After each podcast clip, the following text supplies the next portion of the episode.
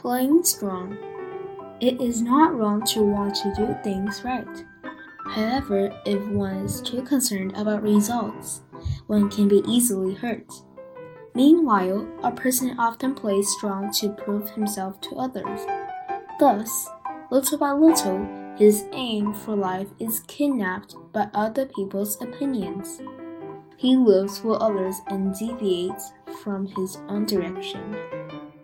To work hard, but not to compete with others, nor for a perfect result. One works hard because working hard is right. Sometimes being competitive may work as an outside condition to propel us forward. However, it does not mean we should strive for such an aim. The core is to return to our own heart to bring forth energy from inside. Otherwise, we may take the wrong path and end up thousands of miles away from our destination.